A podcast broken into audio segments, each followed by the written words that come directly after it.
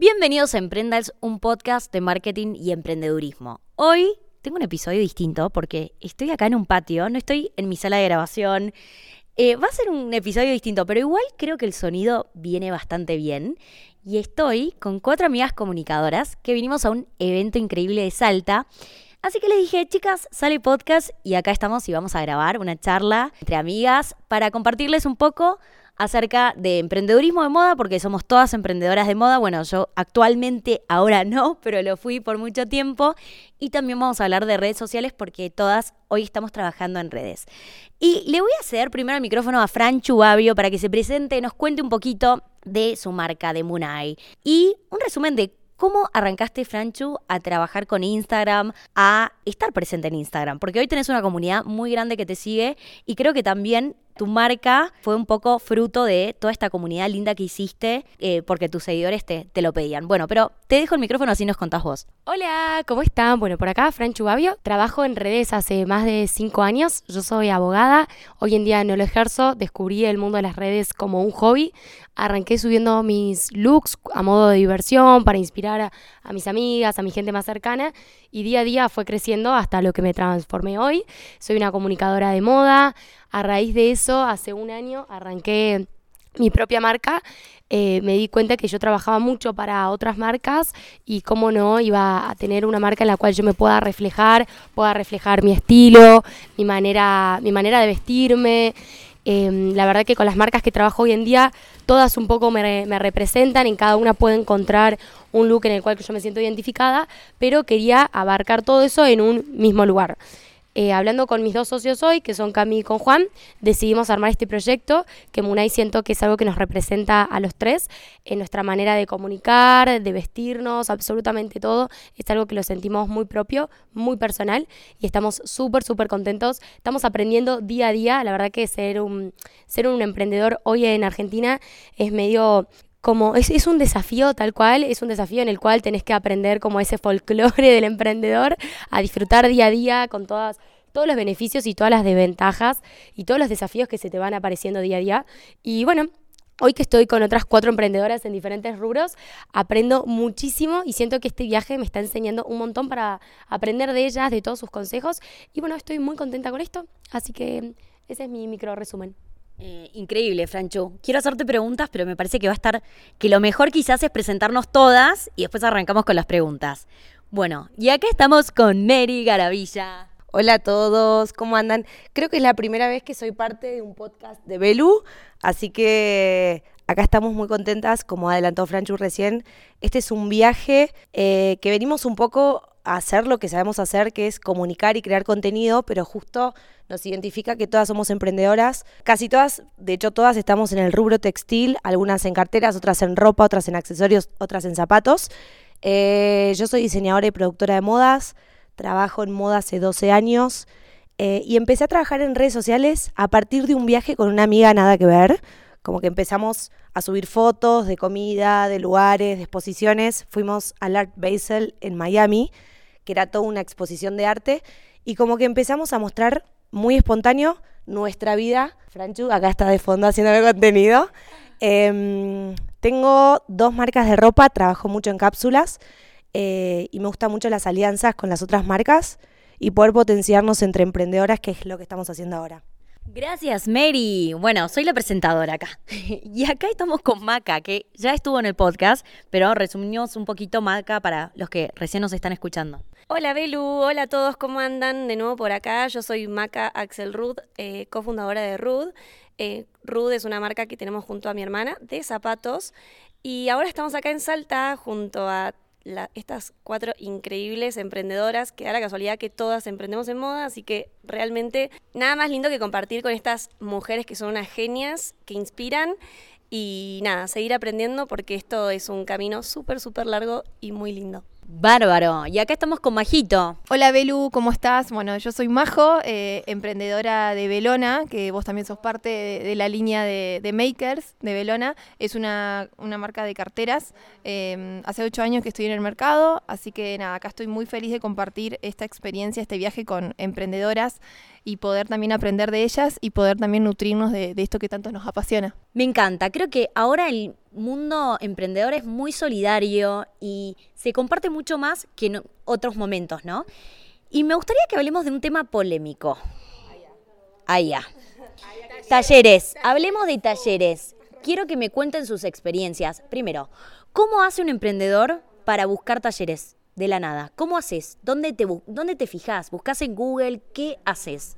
Eh, bueno, por mi lado fui a la zona de lo que es marroquinería, de lo que es Boedo, eh, tocar puertas, ir a cada local y preguntar después entre colegas, pero la verdad que siempre la mayoría de los colegas a veces no te quieren pasar el dato porque eh, no hay tantos talleres y no todos son tan confiables. Y es el activo de la marca también, ¿no? Tus talleres son tu activo. Claro, y mi consejo, digamos, cuando buscan talleres, siempre trabajar con mucho tiempo de anticipación y no confiar en la fecha que dicen, porque a veces uno pone un producto en el artículo de preventa y no le respondes eh, en la fecha a la persona que te lo compró y la verdad que quedas mal, pero a veces no depende de uno, así que consejo de, de- de tener de, me- la fecha, poder tratar de ampliarla lo más posible y siempre no tener un solo taller, sino tener varios. Y nada, y paciencia. Diversificar, me encantó. Maca, tu consejo para talleres. ¿Cómo buscas nuevos talleres? Porque sé que vos estás también en ese proceso de di- diversificar y ampliar tu cartera.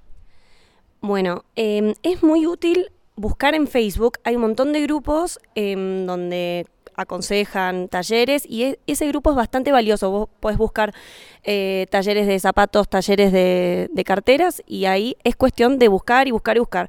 Nadie va a venir con el dato eh, como en bandeja para pasártelo porque como decían recién las chicas, es eh, de tus datos más importantes de la marca y, y se entiende que no se quieran compartir porque después como no responden muy bien, si no te responden a vos y ya tienen a otro, a otro cliente más, se entiende que responderán menos. Así que hay que buscar, hay que moverse, tocar puertas y estos grupos la verdad es que son bastante útiles. Bueno, de hecho yo a Maca le compartí un taller de calzado que para mí era de súper confianza y también tuvo un, problema, como que problemas en la producción siempre surgen y te van a pasar con tus mejores talleres y vas a tener que, para mí los proveedores son tus aliados, son parte de la marca porque los productos vienen de ahí, entonces tenés que tener un buen vínculo y quizás tenés una muy mala experiencia con un taller, pero igual trabajó durante muchos años para la marca, hizo productos increíbles y no puedes decir, bueno, te devuelvo toda la producción, no porque pasan estos ataques de decir, tuve una muy mala experiencia, pero tuve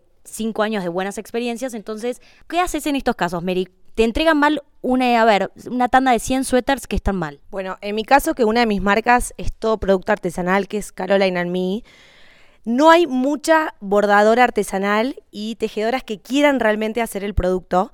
Por eso un consejo que les quiero decir es cuidarlas, siempre cuidarlas. Puedes enojarte porque te salió mal un bordado, por más que ya tengan la muestra, siempre va a haber opción de error, por más que tengan la muestra exacta. Eh, tener paciencia, siempre hablar bien, porque no sabes cuándo los, van a- los vas a necesitar. Y otra cosa que es importante, por más que pienses que toda tu estructura de talleres y bordadoras y proveedores funciona, que permanentemente estés buscando, porque no sabes qué puede pasar. Como que no, no está bueno casarse con uno solo. Eso creo que es algo importante, permanentemente estar buscando nuevos proveedores. Bueno, y Francho, vos que estás en la etapa inicial de ir buscando talleres nuevos, ¿qué consejo le podés dar a aquella emprendedora que va a empezar con su marca de moda y dice, bueno, ¿por dónde arranco? Acá Maca dijo grupos de Facebook, que no la tenía, muy buena. ¿Vos qué hiciste? ¿Cómo hicieron con Juan y Cami? En nuestro caso fue, la verdad que como casualidad del destino, estábamos viendo de armar la marca, no sabíamos si hacerlo o no. Estábamos un día tomando un café, eh, compartimos la mesa con, con Fer, que es hoy eh, la dueña del taller, y empezamos a charlar, le contamos que queríamos hacer una marca y justo nos dijo, yo tengo un taller de producto terminado y así la conocimos, o sea, siento que fue una señal del destino y hoy estamos con ella, estamos súper contentos. Como decía Mary, eh, hoy estamos en un momento en Argentina que hay falta de talleres y constantemente eh, cuando nosotros arrancamos, que arrancamos hace muy poquito, literal menos de un año, empezamos con toda esta crisis de decir, bueno, los talleres nos están fallando, están tardando de más, ¿cómo hacemos? Y la verdad que hoy me doy cuenta que no somos los únicos, que siento que es un tema como de, de todas las marcas, es un tema del rubro y yo lo estoy aprendiendo, estoy aprendiendo a no estresarme con los talleres, que sé que, como dice Mary, eh, todos son humanos, hay una persona humana atrás trabajando, siempre se, eh, o sea, siempre hay errores, siempre se pueden atrasar, las personas no son máquinas y hay que aprender a uno a tratarlo, a tener paciencia y como dice Mary, ir buscando sobre la marcha. Hoy en día estamos trabajando con otros talleres también, eh, que en mi caso fui hablando con otras emprendedoras, yo al trabajar en redes tengo mucho contacto con con, otras emprendedoras y me fueron dando consejos. Yo cuando fui buscando también talleres eh, en Instagram, me aparecen constantemente. Vieron que hoy el algoritmo empezás a buscar algo y te bombardea de todo. Y en el momento que encuentro talleres a través de internet, me fijo a ver con quiénes trabajó, consulto a otras marcas, por más que no la conozca, si voy, veo eh, marcas colgadas dentro del taller, agarro automáticamente, mando un mensaje por Instagram, hola, ¿cómo estás? ¿Qué experiencia tuviste? Siento que las personas son sinceras y es un ida y vuelta que está bueno, y si no, es arriesgarse, ¿no? Probar, hacer una muestra, como les digo, yo arranqué hace muy poco, estamos aprendiendo, pero bueno, por ahora venimos teniendo súper buena experiencia. Eh, obviamente nos ha pasado de tener, de que un producto salga nada que ver a lo que esperábamos, que un producto no se pueda hacer y nos enteramos una semana después, pero bueno, siento que, es parte de esto y, mm, y bueno, ir haciendo con, lo que tenés, lo que se puede y mm, todo, siempre, a ver, a veces a mí me pasó el año pasado que tuve un error con una bikini, yo casi me muero, para mí había sido algo catastrófico. Habíamos hecho bikinis con arandelas. Eh, de resina de un color, yo los había combinado de una manera súper especial. El taller se confundió y nos puso invirtió los colores de las arandelas. Cuando me llega el producto invertido, digo, oh por Dios, me quiero morir. ¿Qué es esto que nadie me lo va a comprar? Que la combinación, que no sé qué. Cuestión, un y de vuelta con el taller, dijimos, bueno, veamos este error en conjunto, intentemos las que todavía nos hicieron cambiarlas y demás. Llantos, yo me quería morir, con mis socios estábamos de cama. Las mandamos a hacer, fue la bikini que más se vendió la que tenía el error. Entonces uno muchas veces piensa que, bueno, es el fin del mundo y la realidad el consumidor, no sabes, lo estás conociendo y bueno, y es arriesgarse y también asumir el, el, error en conjunto con el taller, como les digo, es humano y a todos nos puede pasar. Y bueno, no, no sé si me fui por las ramas o qué me habías preguntado. No, está perfecto y es así, es así, tal cual. Son tus aliados y son humanos y es súper importante. Y cómo, quiero un consejo majo de cómo haces cuando, por ejemplo, vos vas al taller y le dejas el cuero y decís, bueno, de acá tienen que salir 50 carteras y quizás el taller te saca 35. ¿Qué hacemos? Bueno, primero eh, es ideal, como dijiste, de poder darle el material y decirle ya cuántas carteras tienen que salir. Después que te la entregan, controlarla, siempre hay alguna diferencia. Y en nuestro caso en Belona, eh, como nos cansamos que casi siempre entreguen diferente a la muestra, y la verdad que difiere bastante al día de, de entregarla al cliente, es descontarle ese porcentaje. Igualmente en lo que es cuero, hay un desperdicio que es por X cosa, ya sea porque el animal no es uniforme, no es como el tema de, la tela. Entonces ya tenemos nosotros un desperdicio de un 20%, pero si ese 20% se supera, ahí vamos por la opción, digamos, de, descontarle y tratar de, de, que sea un costo y venderlo eso como segunda mano, digamos, ese producto. No sé si me explico. Perfecto, igual esto se habla antes, se hace un contrato con el proveedor. Sí, sí, sí, claramente hacemos, porque no todos los talleres están de acuerdo, pero también en Belona eh, lamentablemente tuvimos muy malas experiencias y es como la manera también vos de resguardarte económicamente, porque si no es un delirio. Exacto. Hay muchos desperdicios o hay, hay robos en los talleres. Esto pasa. Muchos robos, o sea, no por hablar mal, pero es algo que pasa y todos lo sabemos. Por eso es muy importante que por más que haya confianza, por más que tengas un diálogo, por más que le dejes la ficha de producto, estés atrás y encima de la producción siempre.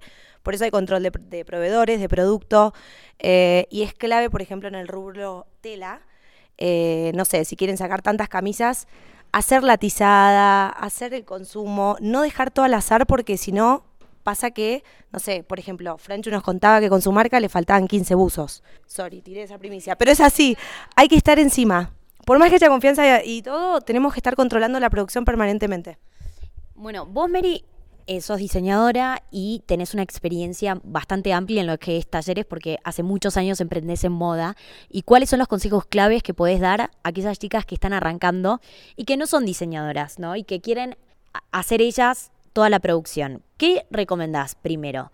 que busquen un taller de producto terminado que listo les soluciona todo o que vayan a comprar la tela, que busquen eh, una chica que les haga la moldería, que después un taller de corte, un taller de confección, porque todo eso te lleva un tiempo y una coordinación que si no tenés el know-how a ver, es más difícil, claramente igual bajan los costos por el producto terminado, estamos hablando de otro costo. ¿Qué recomendás? A ver, obviamente que si tienen y cuentan con una inversión importante, les digo de una, vayan al producto terminado porque se ahorran muchos dolores de cabeza.